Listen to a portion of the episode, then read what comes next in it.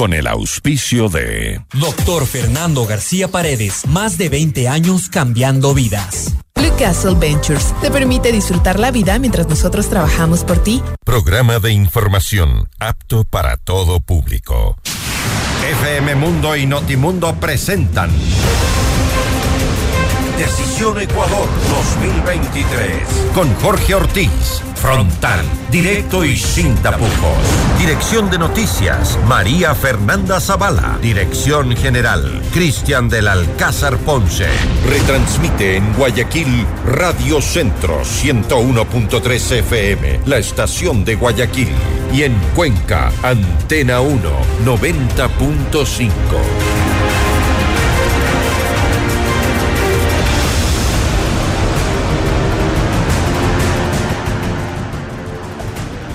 Señoras y señores, buenos días. Usted, señora, usted, señor, está ya eh, informándose de los candidatos, sabiendo qué propone, qué es, qué ha hecho cada uno de ellos. Porque si no sabemos y vamos y votamos a ciegas como generalmente lo hace una inmensa mayoría de los ecuatorianos, nos equivocamos. Y después, claro, vienen los lamentos, el llanto y el crujir de dientes. ¿Qué pasa con este país que no despega? Pues no despega porque a veces no nos informamos de por quién votamos y cometemos los errores que cometemos. Por eso, por eso este programa en que FM Mundo, eh, Radio Centro en Guayaquil y Antena 3 en Cuenca, pues tratan de lograr que algunos candidatos, algunos por lo menos, lleguen a ustedes para que sepan si sirven o no sirven, si se puede votar o no por ellos. Y empezamos en la alcaldía de Guayaquil, candidaturas a la alcaldía de Guayaquil, y empezamos con el, con el abogado eh, Pedro Pablo Duarte él se presenta por el partido de gobierno, por, por, eh, creo. Eh, abogado Dar, buenos días, gracias por estar esta mañana con, con, nosotros. Le, cuento, le cuento, la, a sus rivales, principales rivales, la abogada Cintia Viteri, se excusó, dijo que no puede. Eh, Jimmy Jairala, otro de los candidatos, se excusó, dijo que no puede. Y Aquiles Álvarez, el candidato del correísmo, aceptó, dijo que él sí puede, pero a la última hora se encontró una excusa y no pudo. ¿Por qué cree que está pasando eso, eh, abogado Duarte? Buenos días, Jorge, un cordial saludo. Primeramente, permítame aclarar, no soy abogado, soy ingeniero comercial, pero por favor llámeme por mi nombre, Pedro Pablo, porque el título... no me, dieron, me, dieron mal la información, la el título, el, título no hace a la persona, así que solo dígame Pedro Pablo para los amigos. Mire, es una lástima que los otros, es una lástima que los otros candidatos no acepten eh, compartir sus propuestas o, entablar un diálogo con los medios de, comunicación. Yo he sido frontal, yo no tengo nada que esconder, yo tengo una hoja de vida limpia. ¿Ellos sí tienen algo que esconder? Sin lugar a dudas, si no hubieran aceptado. Mire, tanto es así que yo he invitado públicamente a la alcaldesa Cintia Viteria a debatir y no ha tenido ninguna respuesta. Los guayaquileños no han tenido ninguna respuesta y es lamentable porque sí es válido que los guayaquileños puedan conocer cuáles son nuestros planes de trabajo, cuáles son la hoja de ruta y la planificación con las propuestas indicadas para rescatar y transformar la ciudad de Guayaquil. Por supuesto que sí. ¿Qué puede tener, que esconder la, la, alcaldesa Vicente Viteri? Bueno, seguramente todos los casos de corrupción que reposan en fiscalía, y aquí hago un llamado a la fiscal general para que actúe.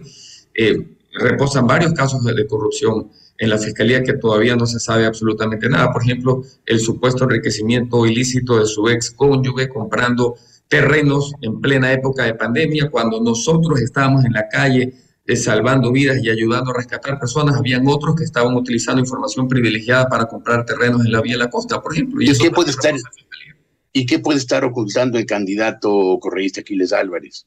o el señor Jimmy Jaira, el señor Jimmy Jairala, el filo correísta Jimmy Jairala. No lo, no lo sé, Jorge, eso tendría que preguntarle a ellos. Yo con mucho gusto le puedo... Es que como, es que como usted llega a la deducción de que no asisten a, eh, un debate con usted porque seguramente tiene algo que ocultar, por eso le pregunto qué puede estar ocultando. Todo candidato debería aprovechar la, la, vitrina y la oportunidad que nos dan los medios de comunicación para poder manifestar y hacer llegar nuestro plan de trabajo y que no lo aprovechen de esa forma, entonces algo tienen que ocultar.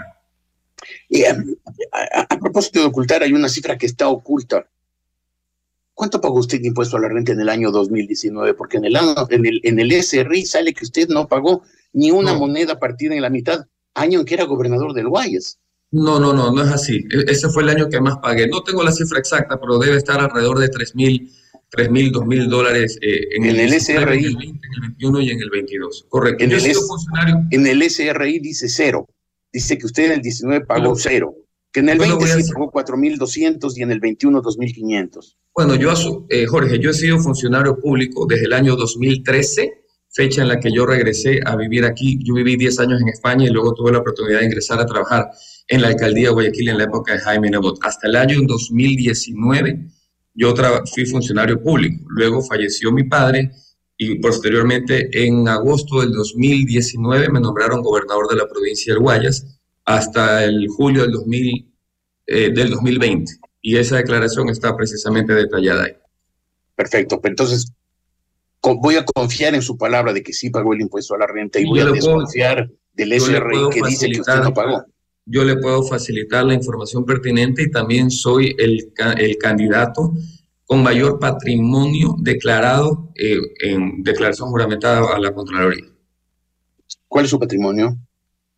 Aproximadamente casi 6 millones de dólares, que fue parte de una herencia que recibí de mi padre cuando falleció. Nosotros hemos sido agricultores, nos hemos dedicado mucho a la agricultura y a los bienes de raíces, no de ahora, sino desde el año 1972 más o menos, cuando inició la actividad económica de mi familia, mi padre.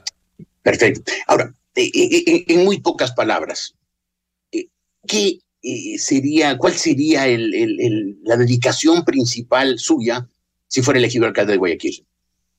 Recuperar la seguridad, poder brindarle la seguridad que nos merecemos los guayaquileños. Mire, Jorge, yo vengo trabajando desde, hace dos años sin ocupar un cargo público por mejorar la seguridad. ¿Qué he estado haciendo? Hemos instalado más de 350 cámaras de videovigilancia desde la sociedad civil, financiado gracias al aporte de la empresa privada. Identificamos los lugares calientes, las zonas calientes que llama la policía, trabajamos de la mano con la Policía Nacional, colocamos esta cámara precisamente para darle la oportunidad a todos los vecinos de ese barrio que se integren. ¿Por qué el crimen organizado funciona como funciona? Porque trabaja en equipo. Yo lo que quiero hacer es trabajar en equipo con todas las autoridades, con el gobierno nacional, con la empresa privada, con la academia, con la ciudadanía, con la sociedad civil, y de esa forma darle frente y dar la cara a los niveles de violencia que tenemos. Mire, este año arrancamos con cifras muy alarmantes. Hemos triplicado el número de muertes violentas en relación al mismo periodo del año anterior. Y el año anterior cerramos con más de 1.600 muertes violentas en la zona 8, que es Guayaquil, Durán y Zamorotó. Yo ya lo hice. Cuando yo fui gobernador de la provincia de Guayas, nosotros pusimos mano dura y teníamos la cárcel controlada. ¿Por qué? Porque se invertían recursos en inteligencia y en contrainteligencia. Y teníamos 12 veces menos muertes violentas de lo que tenemos en la fecha al día de hoy. Y no consigo como la alcaldesa de Guayaquil con un una justificación mediocre, dice que no es su competencia. Y uno no escoge la competencia por conveniencia, Jorge, sino por urgencia. Y la urgencia es que afuera, en la calle, hay personas que están recibiendo impacto de balas perdidas. Hay niños que, están muriendo por culpa de, daños colaterales de la violencia que estamos viviendo. Ahora, el, problema en esta campaña, en, en, lo poco que va transcurrido y en lo poco que he podido asistir yo, porque estado y estoy fuera del país, es que los candidatos ofrecen cama, dame y chocolate, se llenan de ofertas enormes, vamos a solucionar este problema, vamos a hacer esto, vamos a trabajar acá, y no nos dicen de dónde van a sacar plata. Ese es un problema demasiado frecuente en el país. Voluntad puede sobrar, pero plata siempre falta. Y, no solamente eso, Jorge, sino que también habría que preguntarles qué han hecho por Guayaquil. Yo vengo trabajando por Guayaquil desde hace dos años sin ocupar un cargo público. Hemos instalado 350 cámaras de seguridad en barrios y en escuelas. Hemos realizado, hemos realizado 50 cursos de enfermería y primeros auxilios completamente gratis, capacitando a más de 6.000 personas. Pero ciertamente enfrentar la seguridad, eh, enfrentar el problema de la inseguridad, hasta doblegarlo en medio de una avalancha del país de, de, mafias del narcotráfico. Requiere más que buena voluntad, requiere más que 350 cámaras y ese es el problema A ver, a ver, indudablemente, yo le estoy comentando lo que yo he hecho a título personal en los últimos dos años. No quiero decir que con esto se va a solucionar. Nuestras propuestas son las siguientes, pero contestando su pregunta, que cómo se va a financiar esto. El dinero alcanza cuando no se lo roban, Jorge. El municipio de Guayaquil tiene más de 3.200 millones de dólares de presupuesto para los próximos cuatro años. Ese ¿Se, lo están, ¿Se lo están robando? ¿Se lo están robando? yo no veo que hayan obras y servicios, ¿no? Se puede evidenciar en la calle que no hay una obra emblemática y no ha habido ningún cambio. Entonces, el dinero desaparece por arte de magia, pero no se ve invertido o no se ve reflejado en mejorar la calidad de vida de todos los guayaquileños. ¿Qué vamos a hacer nosotros primeramente? Vamos a incorporar a mil agentes más de la Policía Metropolitana, con instrucciones claras que trabajen en equipo, que se los vea patrullando las 24 horas los 7 días de la semana, equiparlos con, con armamento no letal y ejercer todo el poder para poder de alguna forma eh, empoderarlos para que ellos puedan... A, a, grosso, a grosso modo y para terminar, ¿cuánto costaría eso? Ya hay un cálculo, supongo que hay un cálculo. Sí, los mil agentes, más o menos anual, son unos 7, 8 millones de dólares adicionales que se irían eh, contratando a esas personas. Pero necesita armarlos, equiparlos, que tengan motos, que tengan pasajeros, que haya equipos de comunicación, mucho más de 7 millones estamos hablando para, los, para el sueldo de ellos, ¿no? Pero aparte de eso, Jorge, y es aquí viene lo medular, y aquí viene lo que queremos hacer, que es atacar el problema de raíz. La cárcel no está controlada al 100%. La cárcel la controlan los PPLs. Desde ahí tienen internet, desde ahí manejan y controlan la ciudad. Todo lo que pasa en la calle es ordenado y dispuesto desde la cárcel. ¿no es cierto? Desde ahí salen las órdenes para vacunar, para delinquir, para robar, para asesinar, etcétera, etcétera. Lo que o sea, hay que controlar efectivamente lo que nosotros vamos a hacer es pedir la competencia para nosotros poder controlar y administrar la cárcel y atacar el problema de raíz. Esto eso le va a pedir a, eh, eh, eso al gobierno nacional. Eh, al gobierno nacional. Esto ya se hizo con éxito en El Salvador, por ejemplo, de la mano del presidente Nayib Bukele es imitar una buena eh, práctica que dio resultados. Pero esa es una, esa es una dictadura. su criterio sí, pero ha dado buenos resultados en materia de seguridad. Sí, pero el fin no justifica los medios. Eh, es muy peligroso lo que puede. termino con una pregunta, eh, ingeniero Duarte. debe es duro, debe ser duro. Mi pregunta es, ¿cuán duro es para usted ser candidato del gobierno un gobierno que no está precisamente... Yo no soy candidato al gobierno, Jorge. Jorge, discúlpame, yo no soy candidato al gobierno nacional. ¿No está con Suma?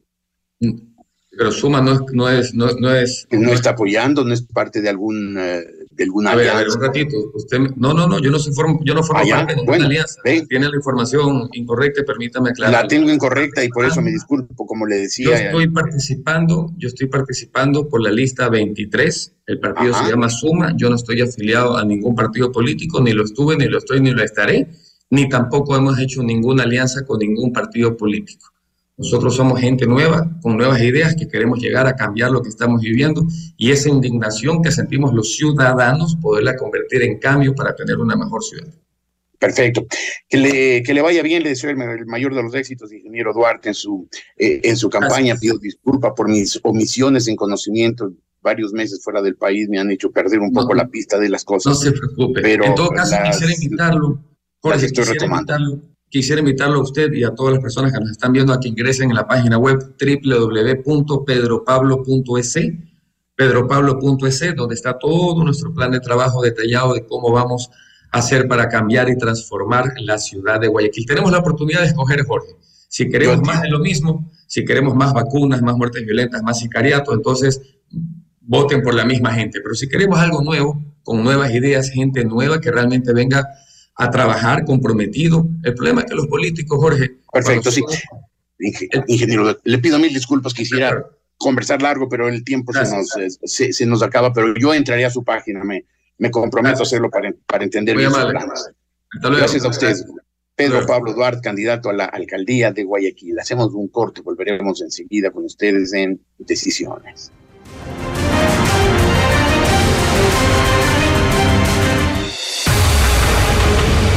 Ya volvemos con Decisión Ecuador 2023 con Jorge Ortiz. Frontal, directo y sin tapujos.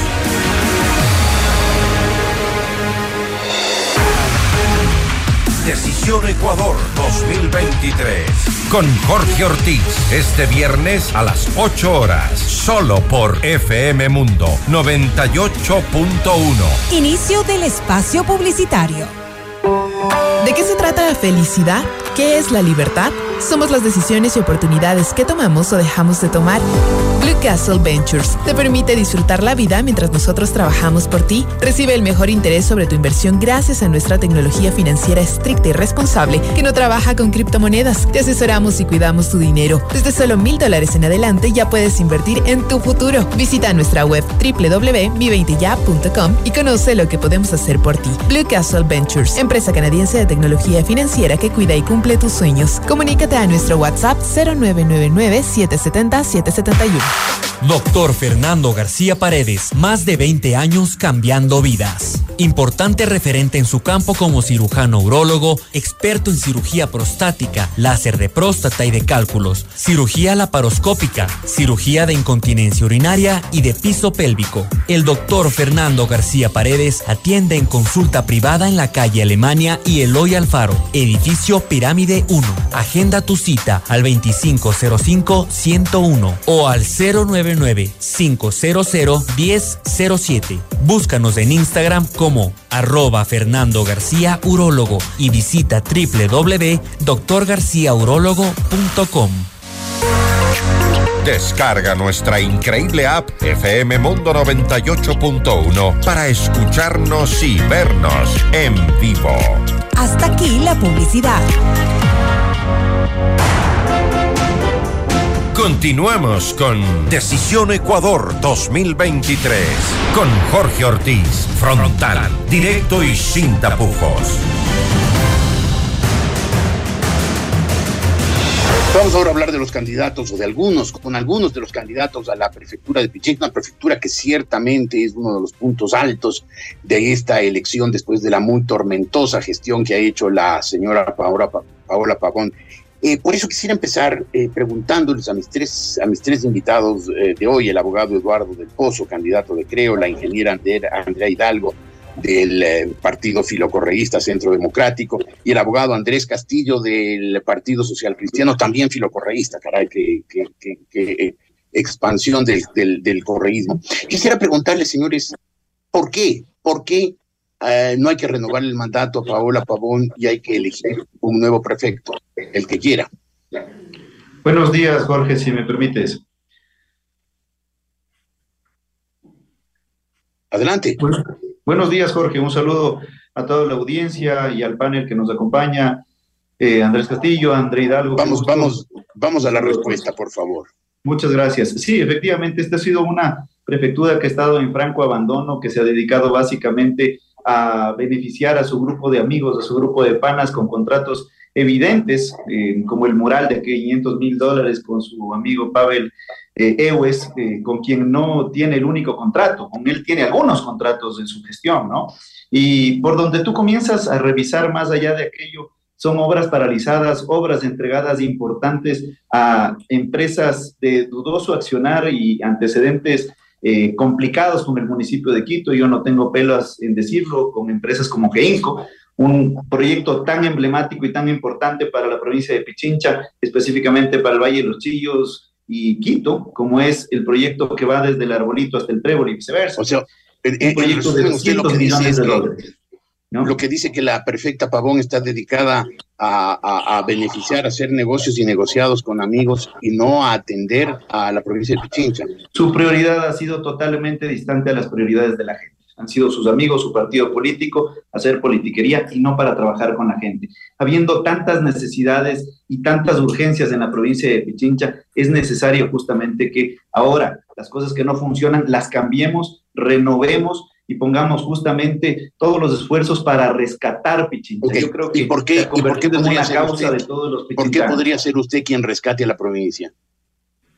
Justamente porque tengo la experiencia y el liderazgo suficiente. A mí no me eh, van a, a, titubear para poder invertir en seguridad, a mí no me va a temblar las manos justamente para poder trabajar en los puntos que tengamos que trabajar.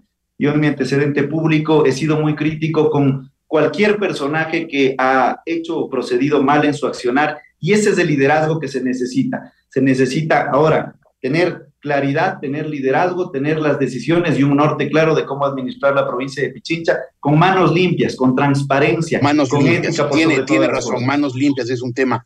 A propósito de manos limpias, ¿por qué usted casi no ha pagado impuesto a la renta? Según el Servicio de Rentas Internas, usted pagó 477 dólares, como todo impuesto en el año 19, 342 en el 20 y 288 en el 21. ¿Cómo se hace para pagar tan poco impuesto? Mi estimado Jorge, yo he percibido los ingresos que mi actividad económica como concejal me, me ingresaban, ninguna otra adicional. Así es que esas son las retenciones que me hacía directamente el municipio de Quito eh, y conforme obviamente uno iba haciendo esas declaraciones. Así es que esos han sido mis, mis ingresos auditados también, por supuesto, por la Contraloría General del Estado y por supuesto, como clara evidencia no hay ingeniero, ingeniero Hidalgo, ingeniero Hidalgo, ¿por qué sí, por qué sí usted, por qué no Paola Pavón? Buenos días, Jorge, a todos los panelistas y a los ciudadanos que nos ven el día de hoy. Bueno, yo quiero empezar diciendo que definitivamente la prefectura de Pichincha ha sido un botín político y eso es indiscutible. Y en estas elecciones vemos que camina para lo mismo. Tenemos el caso del señor Isa con su candidato Churuchumbi. Aquí realmente el tema del entender que la provincia de Pichincha es, es, un, es un sector estratégico. Aquí tenemos la capital, donde a través de los, de gobernar a través de los paros y tener esta, esta institución pública para poder promover o para poder fortalecer su gestión particular, lo vemos como un botín político. Paola Pavón, el, también el Partido Social Cristiano, una moneda de cambio, lo hemos visto, y eso es como ha funcionado. El, centro democrático del señor Jairala no ha estado lejos del correísmo y de ese grupo. Quiero, quiero que aclarar, yo soy anticorreísta, nunca he participado en las filas del correísmo. Este partido, este, democrático? este partido eh, con la premisa de independencia en la campaña, independencia en la gestión, teniendo muy en claro cuáles son mis principios y mi accionar y cómo he, tenido yo eh, mi gestión desde siempre. Aquí en ese sentido hay esa libertad. Aquí también tenemos eh, Eduardo, que es candidato del gobierno, es otro, eh, en ese sentido, pues también es otro espacio para poder contener, en cambio. Aquí no se está viendo a los problemas que tenemos realmente para poderlos resolver. Aquí yo voy a trabajar para Pichincha, por Pichincha, por nuestra gente, entendiendo a esta provincia como un eje de desarrollo. Yo tengo la experiencia en la ejecución administrativa, tengo la experiencia también en el campo de la fiscalización, de la legislación, que es un complemento para ¿Cuál poder... Sería su prioridad? Mi prioridad es el desarrollo en temas productivos, comercialización, inversión en riego, en temas de ambiente, turismo. Tenemos la vialidad que ha estado tan olvidada. Nosotros necesitamos enfocarnos no solamente en recibir, un, en recibir un presupuesto de parte del Estado, sino a gestionar recursos. Aquí siempre el limitante ha sido decir que no hay plata, pero aquí tenemos baja ejecución presupuestaria de la actual prefectura. Tenemos baja ejecución presupuestaria. Por supuesto. tiene, plata, tiene plata en la prefectura que no la ha gastado la señora Pavón. Imagínese, Jorge. O sea, no tiene proyectos ni obras que hacer. ¿Cómo puede ser que a Pichincha nos pongan un impuesto, la tasa del mantenimiento vial, que de, por cierto, la voy a eliminar? tiene dinero en la cuenta, no tiene ejecución presupuestaria, tiene muchas veces planificado, porque es lo que se ha dicho, pero no existe contratación o ejecución de la obra pública. ¿Cómo podemos resolver los problemas si no nos fijamos en que el trabajo que se debe hacer desde la prefectura de Pichincha es administrar recursos, ejecutar obra pública, resolver los problemas sociales? El gobierno actual ha demostrado que tiene esa baja capacidad realmente de resolver los problemas sociales. Hoy estamos donde estamos por esa, esa falta de liderazgo, de autoridad, de decisión. Lo que yo voy a tener en la prefectura de Pichincha. Como digo, mi trabajo es mi carta de presentación. Yo fui administrador, ejecuté obra pública, he podido generar ese desarrollo en las zonas rurales, entiendo y conozco el territorio y necesitamos realmente atender estos problemas sociales. Hoy por hoy, buenos días. Eh, ya vamos a seguir conversando. Les recuerdo que no son, eh, no, estamos en un balcón para que vaya uno por uno lanzando sus, sus, proclamas, sino para que conversemos entre todos. Andrés Hinalgo, buenos días. Porque, perdón, Andrés Castillo, buenos días. Candidato del Partido eh, Social Correísta, digo, Social Cristiano. Em, no ha pagado impuestos ni un centavo los últimos tres años. Eso no es cierto, Jorge. Buenos eso días. Dice, eso dice el SRI. Pregúntele al SRI. Sí, le voy a explicar a usted, al pueblo de Pichincha y a la gente. Pocas, En pocas palabras. Cuando yo salí de la Asamblea Nacional, en donde era asesor y usted conoce, al igual que a Eduardo, nos retenían los valores correspondientes a nuestro sueldo. Me dediqué al libre ejercicio profesional como abogado y cuando comencé esa actividad, me inscribí en el régimen de microempresa. El régimen de la microempresa exigía al contribuyente que se pague el 2% de las utilidades globales que se obtenían durante el año. Por lo tanto, cuando se hace ese tipo de operación tributaria, uno se libera de pagar el impuesto a la renta y paga el 2% del total de sus ingresos porque estaba trabajando como una microempresa que brindaba servicios jurídicos. Tanto es verdad que hasta el día de hoy yo puedo seguir trabajando emitiendo facturas y tengo todas mis obligaciones al día porque he estado dentro de ese sistema y qué bueno que me haya preguntado aquello, Jorge. Sí, era, necesaria esa aclaración. Y voy a hacer otra aclaración porque lo mencionaron al licenciado Guillermo Churuchumbi. El licenciado Guillermo Churuchumbi, por supuesto que fue invitado a participar en este panel. Había que preguntarle cómo él quiere ser prefecto de Pichincha cuando su partido, Pachacuti, fue uno de los que propició eh, la agresión a Quito de octubre del 19 y mantiene a Quito con la amenaza constante de, un, de una nueva agresión. Me parece, me parece sorprendente, pero había aceptado el, eh, licenciado Churuchumbi, pero en un acto de, llamémoslo suavemente, de prudencia, prefirió a última hora cancelar, la, cancelar su participación. Lo entiendo, no lo justifico desde luego, pero lo entiendo. Eh, abogado, abogado Castillo, ¿Cómo siente un social cristiano como usted, un hombre que ha estado cerca de ese partido desde hace largo tiempo, cerca? Pero a su partido en pacto, un pacto de sangre, un pacto así de hierro con el correísmo. Yo tengo que lamentar aquello, Jorge. Yo tengo que lamentar y lo he dicho públicamente. Ese tipo de actividades dentro de la Asamblea Nacional demuestran la falta de sensibilidad con nuestros votantes. Si es que yo soy candidato por el Partido Social Cristiano, André, eh, Jorge, entre otras cosas, es porque yo estoy cercano al pensamiento del partido. Yo sigo siendo uno de los últimos románticos de la política, Jorge. Yo creo que uno tiene que ser candidato por la organización política que piense como uno, no por la que primero le dé la organización o por quien le venda el puestito. Yo no estoy de acuerdo con aquellos que se manifiestan abiertamente de derecha y salen como candidatos del, Partido Socialista.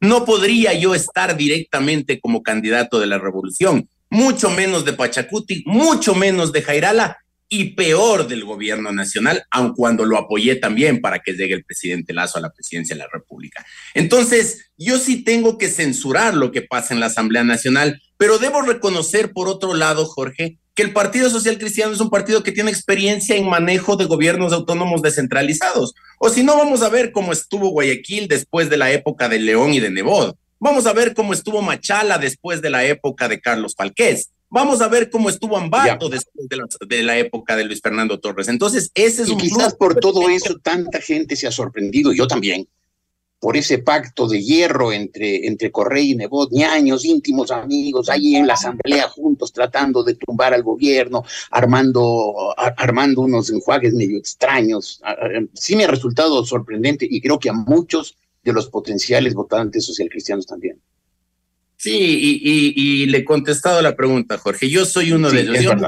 Usted también. Yo más bien contarle qué es lo que quisiera hacer para Pichincha, porque yo no estoy tan claro de que esto sea una discusión entre partidos. Esto va a ser una discusión entre personas, porque si no, ¿cómo entendemos que en la ciudad de Quito el representante del Pachacuti, del brazo político de la CONAIE, el brazo político de ISA, que es de quien ha apaleado una y otra vez a la ciudad y en donde el Consejo Metropolitano, en donde estuvieron los dos contertulios que tenemos acá, no dijo nada, ese grupo político encabeza las encuestas en Quito. Los quiteños somos de Pachacuti, Jorge. Los quiteños aplaudimos a los, las ejecutorias de Isa, de Churuchumbi, de Vargas. No, yo acá no he venido a decir lo que voy a hacer. Yo vengo a dar testimonio de lo que he hecho. Usted ha tenido la bondad de invitarme más de una vez para conversar sobre todos los procesos que yo seguí en contra de los vándalos y delincuentes que atacaron a Quito. Por lo tanto, Pichincha merece ser defendida y por eso soy candidato a la prefectura, porque aquí no vamos a tener un candidato ni un prefecto imparcial. Yo me voy a ir por la gente y no ni por los vándalos, ni por los inútiles, ni por los corruptos. Gracias, abogado Castillo. A propósito, eh, ingeniero Hidalgo, eh, el Centro Democrático, insisto, el señor Jairal ha sido hombre cercano al correísmo y el correísmo con eh, ISA, pues con frecuencia están planeando otra agresión a Quito. ¿Usted le ha dicho a Jairala que por qué se une al correísmo y por qué el correísmo intenta con ISA volver a agredir a Quito. Jorge, creo que es importante identificar eh, lo que mencioné hace un momento, esa premisa de independencia. Yo con el señor Jarala no he hablado, no tengo no hablado, con el líder de su partido. Es que aquí tenemos eh, las personas que representan a Pichincha. Esa independencia se debe manejar y se debe respetar. El tema de las personas, quienes estamos frente a la candidatura, somos quienes respondemos por nuestras actuaciones. Hoy por hoy nos podemos candidatizar, si bien es cierto, por un partido, este partido de centro, que toma lo mejor de la derecha y lo mejor de la izquierda. Aquí no hasta estamos ahora no lo hasta ahora no lo ha demostrado. Lo voy a demostrar yo, Jorge. Lo voy a demostrar yo con la capacidad que tengo, con esa capacidad de representación a la ciudadanía. Yo soy una ciudadana cansada de la politiquería, cansada de esa clase política que lo único que ha hecho es nos ha, nos ha puesto donde estamos, en el hueco donde estamos, principalmente en temas sociales. En esta situación debemos los ciudadanos representarnos en estas instituciones públicas para generar el desarrollo. Aquí definitivamente, hablando de todo lo que la politiquería ha hecho, no nos lleva a nada.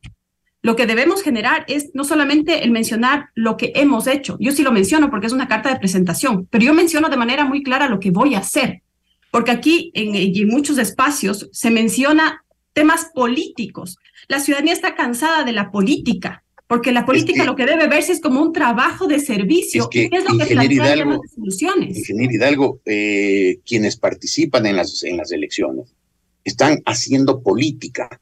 Las, los votantes también, cuando vamos, votamos y por lo general nos equivocamos, pero ustedes están buscando cargos políticos. Y entonces, obviamente, pues la política es un tema que hay que hablar en elecciones. Es el trabajo en política que se debe mencionar. Es los Ajá. resultados que en política se pueden conseguir. Yo hago política de servicio. Desde que inicié hace más de nueve años eh, mi cercanía con el sector público, con la ciudadanía, con los sectores que más requieren atención, he demostrado ese trabajo, esos resultados. El tema de los canjes políticos, los botines políticos deben acabarse. Eso debemos erradicar.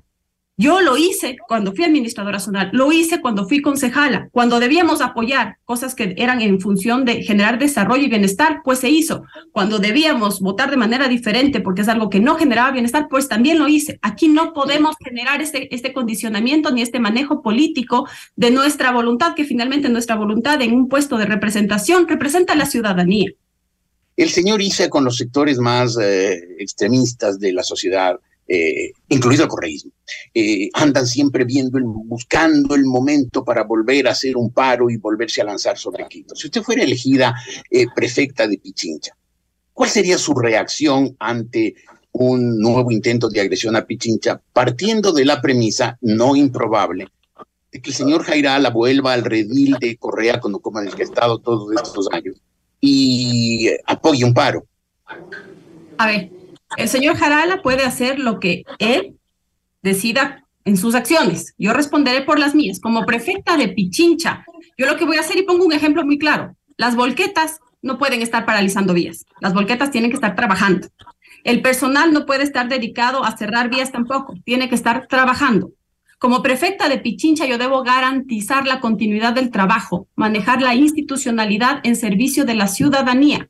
Si bien es cierto, la paralización, el, la protesta, la protesta como tal es un derecho, pero también es un derecho a la libre movilidad. Y es lo que yo cuestioné el día del debate. ¿Cómo puede ser que el señor Churuchumbi hable de la importancia de la vialidad, del agua, si lo que primero hacen en un momento de paro es a nuestros pequeños agricultores, a nuestros campesinos, les cortan el agua, les botan la leche, van a las florícolas y, y, y están cerrando eh, la posibilidad de que se genere ese trabajo y ese día de producción. Cierran las vías, que es esa libre movilidad y la conexión que debemos generar. Nos limitan a otras personas en nuestros derechos. Un derecho no puede estar por encima de otro. Por supuesto Aquí que sí. necesitamos libertad, autoridad, gestión y control. Parto entonces de que si usted es elegida prefecta, eh, hará lo posible para eh, hacer que fracase el intento de agresión a Quito que, pronto, en que pronto emprenderán algunos sectores eh, radicales. Abogado del Pozo, es un lastre ser candidato del gobierno el momento en que el gobierno está tan en horas malas, ¿verdad? Mira, estimado Jorge, gracias por la inquietud. Eh, yo lo dije en el debate cuando el principal argumento de la señora Paola Pavón, prefecta saliente, contra mí era decirme que soy del gobierno y representante del gobierno. yo soy Eduardo del Pozo. No niego mi pasado político porque he sido fiel a una sola organización. Pasado y presente político. Con que presente político. Pero yo soy Eduardo del Pozo y respondo siempre por todos los actos, hechos y antecedentes que yo he gestionado y producido en mi gestión pública como concejal de Quito en los últimos cuatro años, en los últimos ocho años. Y por tanto, evidentemente, sin hacerle el feo absolutamente a nadie, yo voy a tener la personalidad como prefecto para hacer lo que he hecho siempre, criticar lo que esté mal, apoyar lo que esté bien y trabajar en conjunto. Si es que el gobierno nacional, en el caso de que yo sea prefecto, como así espero serlo, no quiere apoyar a la provincia de Pichincha, pues se encontrará justamente con un defensor de la gente para exigir que trabajemos articuladamente en términos de seguridad ciudadana, para las vías que son tan necesarias con el Ministerio de Obras Públicas para solucionar problemas como la E35 en el sector de Yaruquí o en el sector de Tabacundo, para trabajar en financiamiento, porque aquí es necesarísimo e indispensable que tenemos que generar una sinergia, no solo con el gobierno nacional, sino con los ocho alcaldes y con los 53 presidentes de los GATS parroquiales, mi estimado Jorge, y por eso se necesita eh, liderazgo y firmeza para hacerlo abogado del Pozo, como le decía yo, pues no, no, no, no, no, no, he estado en el país y no, por supuesto, no vi el, debate de los, de los candidatos a prefecto. Pero me dicen que sí, que en efecto, que la, que la señora Pavón le acusaba a usted de, de, ser del gobierno y usted le acusaba de tener eh, grillete. ¿Qué es peor? Tener grillete, por supuesto haber sido. yo, también creo, pero, por supuesto la corrupción hay que denigrarla, atacarla y todos juntos tenemos que unirnos en esa eh, causa, mi estimado. Ella, ella y todos los correístas dicen que son perseguidos políticos. Perseguidos políticos, pero la administración de la señora Pau es más evidente que nada en actos de corrupción. Es impresionante, donde tú topas, sale PUS, obras paralizadas, contratos a dedo. La última que hice denuncia pública dentro de mis redes sociales, a través de mis redes sociales, una contratación por 100 mil dólares para encuestar sobre, en épocas electorales, sobre qué es lo que opina la ciudadanía sobre la prefectura de Pichincha. Imagínate, en épocas electorales, se gastó, 15 días antes de salir, 100 mil dólares para Pero eso no hay, que, no hay que llevarlo a las, a las redes sociales. Las redes sociales son para no tengo buen concepto.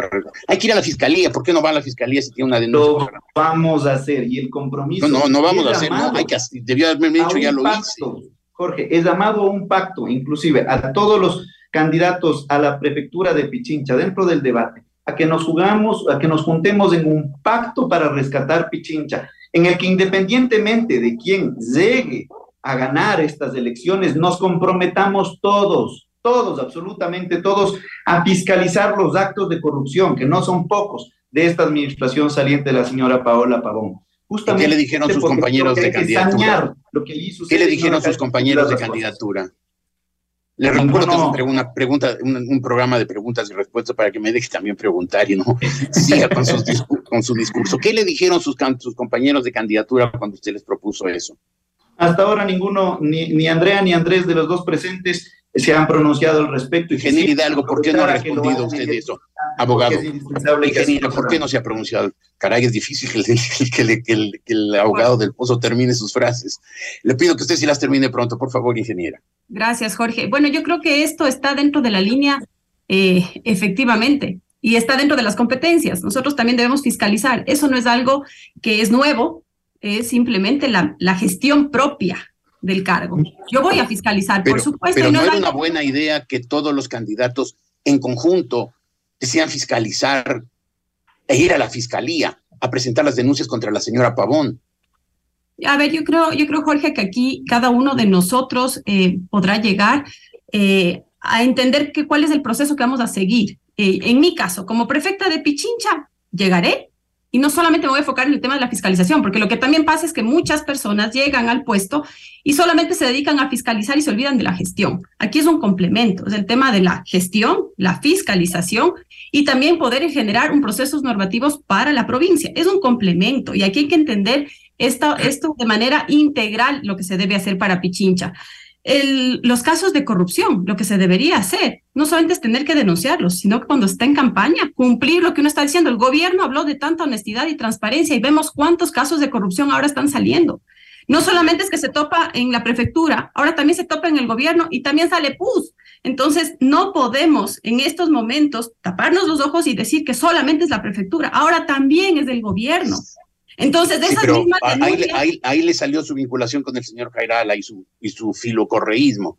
El ataque al gobierno cuando hablamos de la prefectura, como quiere no, que, es que, no hablemos de la señora Pavón, hablemos del presidente. Es que hay que hablar de todo. Porque, a ver, eso, es lo que, a ver, yo, a ver, Jorge, yo aquí quiero ver a nuestro país de manera integral. La provincia es parte del país. Y aquí estamos viendo que la mala gestión que tiene el gobierno nos afecta como provincia. La corrupción que genera el gobierno nos afecta como provincia. No es un tema de... volvamos volvamos a, a, Pichincha, por favor, eh, abogado Castillo. ¿Cuál es su prioridad? ¿Cuál sería si ganara la prefectura? Bueno, primero que nada, dirigir esta provincia, tener autoridad para construir esta provincia. Y a partir de ese principio de autoridad, Jorge, cumplir lo que ya he venido haciendo. En la pichincha que se levanta, los vándalos, los delincuentes y aquella gente que cree que puede venir a incendiar la ciudad está muy equivocada. Nosotros llevaremos adelante planes en coordinación con el COE provincial, convocaremos a los alcaldes y haremos un proceso de defensa sostenido de la provincia. Yo no estoy diciendo lo que no he hecho, yo no me estoy inventando las cosas en el Consejo Metropolitano de Quito del señor Yunda, cuando pasó lo que pasó en octubre del 19, Yunda decía, a Quito no le faltó agua y yo me declaro imparcial. Y ninguno de los concejales hizo nada por defender esta ciudad. Cuando fue lo de junio del 22, ahí lo está, ahí lo está, incluyendo al abogado Eduardo del Pozo. Ah, y a, Andrea, y a todos. Ninguno hizo nada para defender a la ciudad. Te olvidas, Andrés, que nos encontrábamos en las casas y te tomaba. No deja hablar del Eduardo nunca. No deja hablar. Eso es típico del Eduardo. Yo he esperado con paciencia, Jorge, que me pregunte algo, pero no deja hablar. O sea, yo, yo creía que era fruto de los tragos que se eh, castigo divino que no dejaba hablar, pero ahora estamos a primera hora de la mañana. Está, bien, está bien que, que, que, que, cuando alguien se siente aludido responda y, y, y, y usted, abogado eh, Castillo, hizo una alusión directa a, Eduardo del Pozo. Es que pueden decir que sacaron un tuit defendiendo a Quito, ¿no? O que hicieron algo en el Consejo Metropolitano. Alguno de ellos puso las denuncias contra Isa. Alguno de ellos hizo algo contra Vargas, contra Santi, contra los que nos apalearon en el parque. Alguien hizo algo. Nosotros sí lo hicimos y nosotros con decisión lo vamos a volver a hacer. Aquí no es cuestión de que la gente tiene que irse a trabajar. Aquí la defensa de Quito y de Pichincha no solo requiere de un prefecto que mande las volquetas a trabajar o los empleados a trabajar. Aquí necesitamos decisión política, liderazgo, no escondernos bajo las faldas de nadie, hacer algo con decisión con fuerza. Claro. Jorge, si me permite, Jorge, si me permite, por favor, he sido también aludida, como menciona usted. Brevemente. Bueno, decirle, Andrés, cada uno dentro de sus espacios debe cumplir sus funciones. Y cuando somos autoridades, no podemos salir a los paros, como fue el caso del señor Churuchumbi, siendo alcalde, salió al paro. En mi caso, como concejala, dentro de mi espacio de fiscalización, pedí cuentas, por supuesto. Y cuando fue el momento también de votar como se votó para que el alcalde no esté ya en funciones, pues se lo hizo. Nosotros respondemos en, derecho, en función de nuestra posición. Nosotros no estamos para propiciar ni generar espacios. Eh, la función de un concejal, Andrés, y también creo que hay que informarse. No, creo, la creo que la aclaración, es fiscalizar. Fiscalizar la aclaración, ya, la aclaración está hecha, pero creo que los quiteños, quienes sufrimos la agresión violenta de octubre del 19 por, ese, por esa relación extraña entre eh, los sectores radicales de Pachacutic y el correísmo, si hubiéramos esperado del Consejo Municipal una, una actuación más eh, resuelta, más decidida, y no hacerle el coro, que terminaron haciéndolo lamentablemente la mayoría, al señor Yunda que, que, dijo ni sí, ni no, ni tal vez, y pues eh, finalmente no hizo nadie lo fue Quito desamparado. Vamos a hacer un corte, seguiremos con ustedes inmediatamente.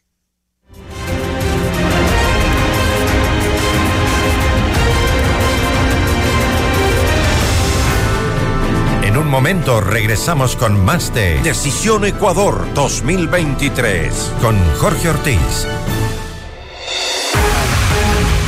Decisión Ecuador 2023. Con Jorge Ortiz, este viernes a las 8 horas, solo por FM Mundo 98.1. Inicio del espacio publicitario. ¿De qué se trata la felicidad? ¿Qué es la libertad? Somos las decisiones y oportunidades que tomamos o dejamos de tomar. Blue Castle Ventures te permite disfrutar la vida mientras nosotros trabajamos por ti. Recibe el mejor interés sobre tu inversión gracias a nuestra tecnología financiera estricta y responsable que no trabaja con criptomonedas. Te asesoramos y cuidamos tu dinero. Desde solo mil dólares en adelante ya puedes invertir en tu futuro. Visita nuestra web www.mi20ya.com y conoce lo que podemos hacer por ti. Blue Castle Ventures, empresa canadiense de tecnología financiera que cuida y cumple tus sueños. A nuestro WhatsApp 0999-770-771. Doctor Fernando García Paredes, más de 20 años cambiando vidas. Importante referente en su campo como cirujano urólogo, experto en cirugía prostática, láser de próstata y de cálculos, cirugía laparoscópica, cirugía de incontinencia urinaria y de piso pélvico. El doctor Fernando García Paredes atiende en consulta privada en la calle Alemania y Eloy Alfaro, edificio Pirámide 1. Agenda tu cita al 2505-101 o al 099-500-1007. Búscanos en Instagram como arroba Fernando García Urólogo y visita www.doctorgarciaurologo.com. Todos los programas mírelos en nuestro canal de YouTube, FM Mundo Live. Fin del espacio publicitario. Estamos presentando Decisión Ecuador 2023 con Jorge Ortiz, un programa especial de FM Mundo y Notimundo. Todos los programas mírelos en nuestro canal de YouTube, FM Mundo Live. Quiero reiterar que tanto la prefecta Paola Pavón como el, eh, el eh, licenciado Guillermo Churuchumbi fueron invitados a este programa. La abogada, eh, perdón, la señora Pavón eh, huyó de entrada. Dijo que de ninguna manera los correístas pues me evitan porque eh, ellos, tendrán sus, ellos tendrán sus motivos, seguramente motivos de, mala conciencia. Pero el señor Churuchumbi sí aceptó, pero a último momento se rajó. En fin, cosas de la vida. Eh, eh, abogado Castillo, eh, del Castillo, perdón. Eh, ustedes, el, perdón, del Pozo, estoy, eh, le- le- estoy eh, me- mezclando lo uno con lo otro. Abogado del Pozo. Gracias. Eh, abogado del Pozo, eh, dicen que usted es el único candidato que tiene la intención de voto suficiente para ganarle a Paola Pavón. Eh, ¿Tiene algún dato para, para apoyar esa afirmación? Sedatos hace un par de días ha hecho pública una encuesta en la que me pone en primer lugar en empate técnico con la actual prefecta saliente, señora Paola Pavón. Eso sin duda alguna nos da mucha alegría, mucha emoción, pero más compromiso de seguir luchando para rescatar esta provincia de Pichincha.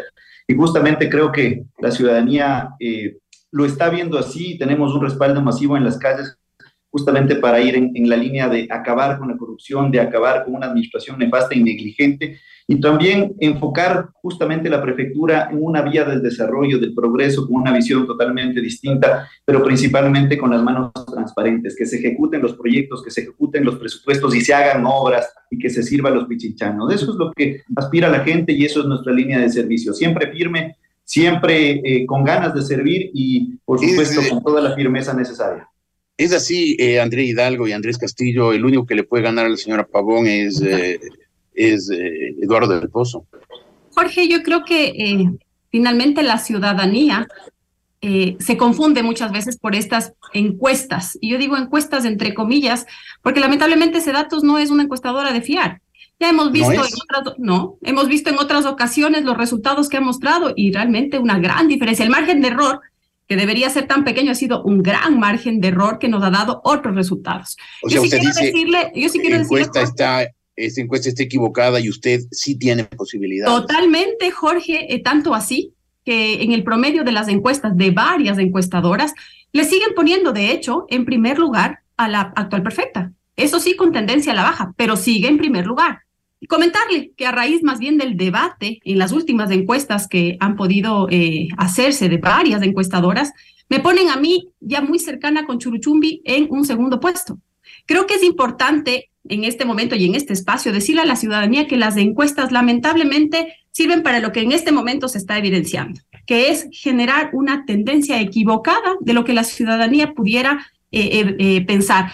Las encuestas nos van a servir, yo diría que en los próximos días, pero encuestas serias, encuestas realmente serias, encuestas no los candidatos. ¿En cuál confía usted?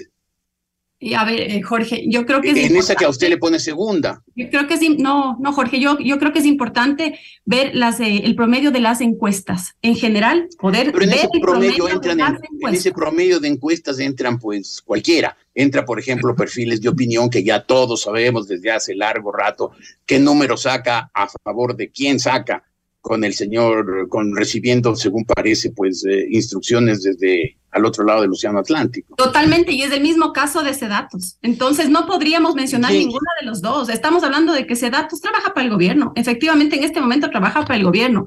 Yo, yo creo que debemos, por ejemplo, Numa es un ejemplo de lo más serio. Numa es un ejemplo de lo más serio que podemos tener en encuestas, encuestas en territorio real, con una muestra muy amplia.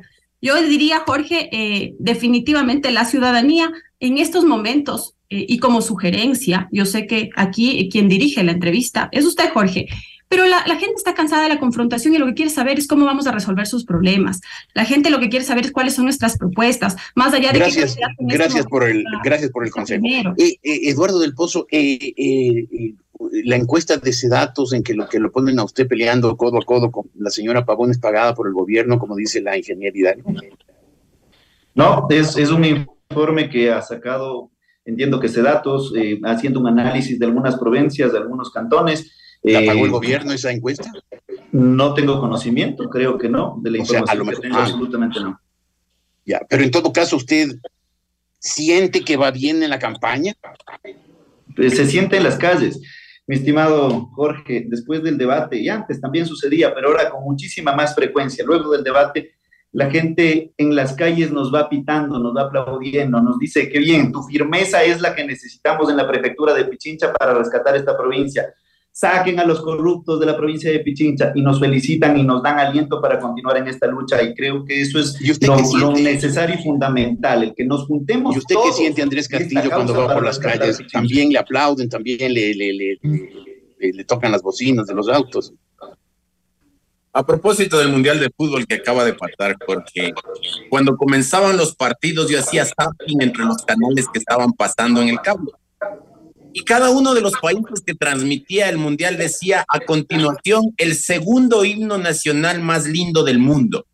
Todos decían que tenían el segundo himno nacional más lindo del mundo. ¿Cuándo hubo concurso de himnos nacionales? No sé, pero todos dicen que tienen el segundo himno nacional más lindo del mundo. Claro, por Andrea, aclamación, por el número uno es la marsellesa. Todos los debates bajo el estribillo de que va tercera. Qué bueno, en buena hora. El segundo himno más lindo del mundo.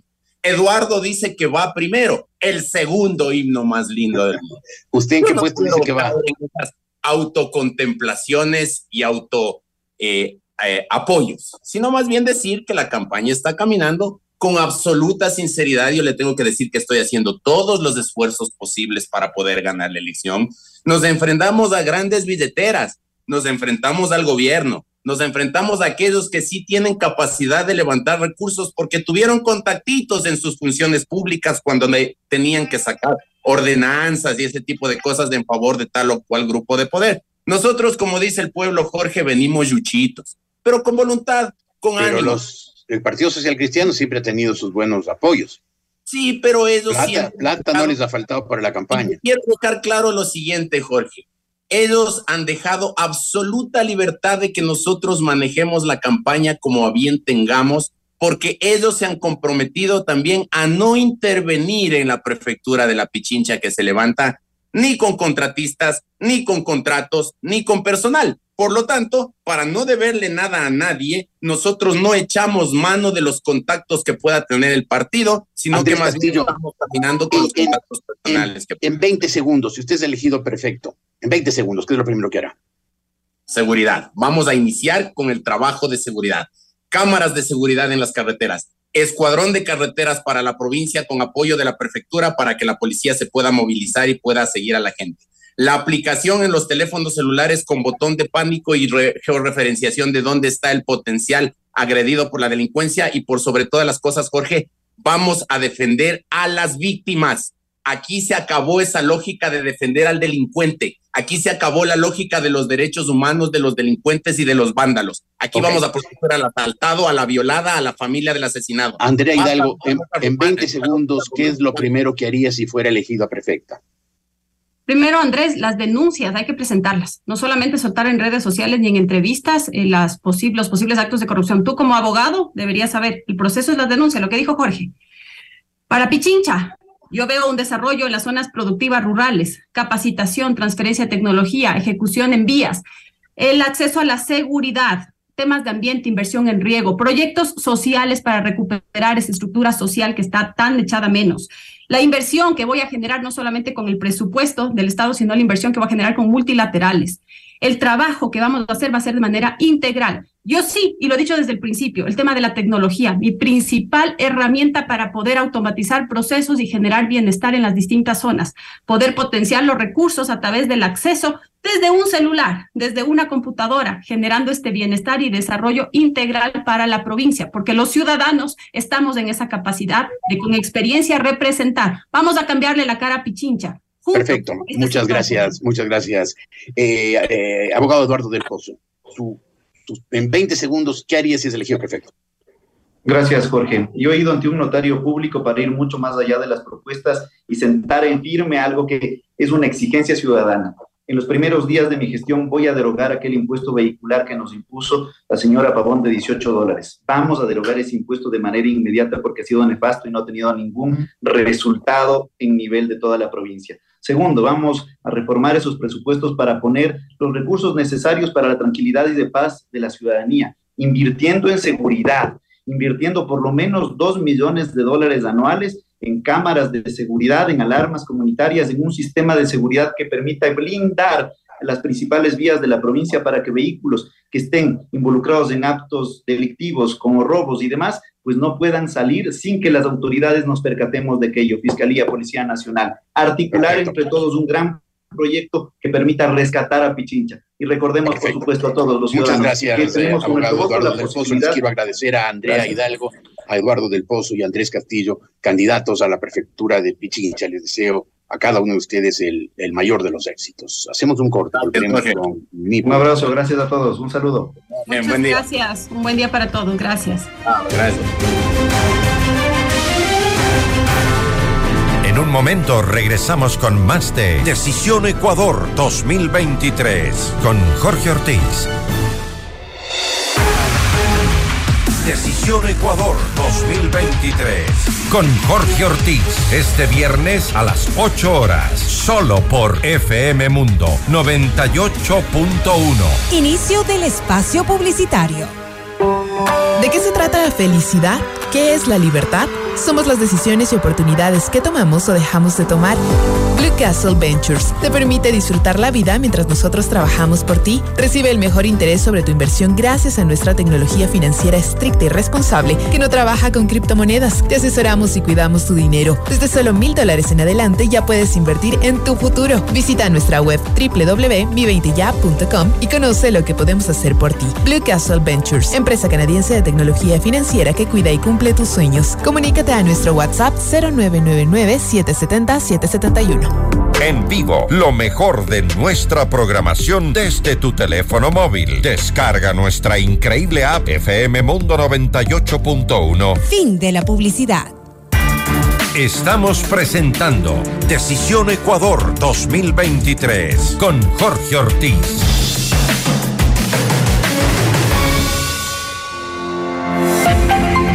De vista de Jorge Ortiz. Los ecuatorianos nos estamos preparando con la desidia y el interés y el desinterés de siempre a volver a equivocarnos, a volver a equivocarnos en las elecciones del 5 de febrero. Después vendrán las quejas, los lamentos, el llorar y el crujir de dientes diciendo por qué, por qué tenemos los políticos que tenemos, por qué el Ecuador no terminará de despegar. Pues porque siempre nos equivocamos en las elecciones, porque no nos enteramos quiénes son, qué pueden hacer, qué hay detrás de los candidatos, qué proponen en serio, si esas propuestas son viables y son financiables. Y votamos alegremente y nos equivocamos. Y por eso votamos, por ejemplo, para presidente de la República por Abdalá Bucaram y por Lucio Gutiérrez y por Rafael Correa. Con Bucaram cerramos el siglo XX con el final de una era de inestabilidad, el comienzo de una era de inestabilidad que duró 10 años. Y empezamos el siglo XXI con Lucio Gutiérrez y después con Rafael Correa, el Ecuador perdió la mejor oportunidad, la mejor que haya tenido en su historia para despegar económicamente, gracias a los altísimos precios internacionales del petróleo. Sí, nosotros elegimos a Abdalá Bucaram, a Lucio Gutiérrez y a Rafael Correa. Ellos no se encontraron el nombramiento caído en la calle ni se, ni, se sacaron la banda presidencial en una arriba volveremos a equivocarnos esta vez, volveremos a, elegir candidatos que no merecen ser elegidos. Veamos este Congreso. Son 137 diputados, tres o cuatro son alfabetos funcionales, los otros analfabetos funcionales, codiciosos, mentirosos, tramposos y en su inmensa mayoría de una ignorancia pantagruélica. Y por ellos votamos, a ellos ahí los pusimos.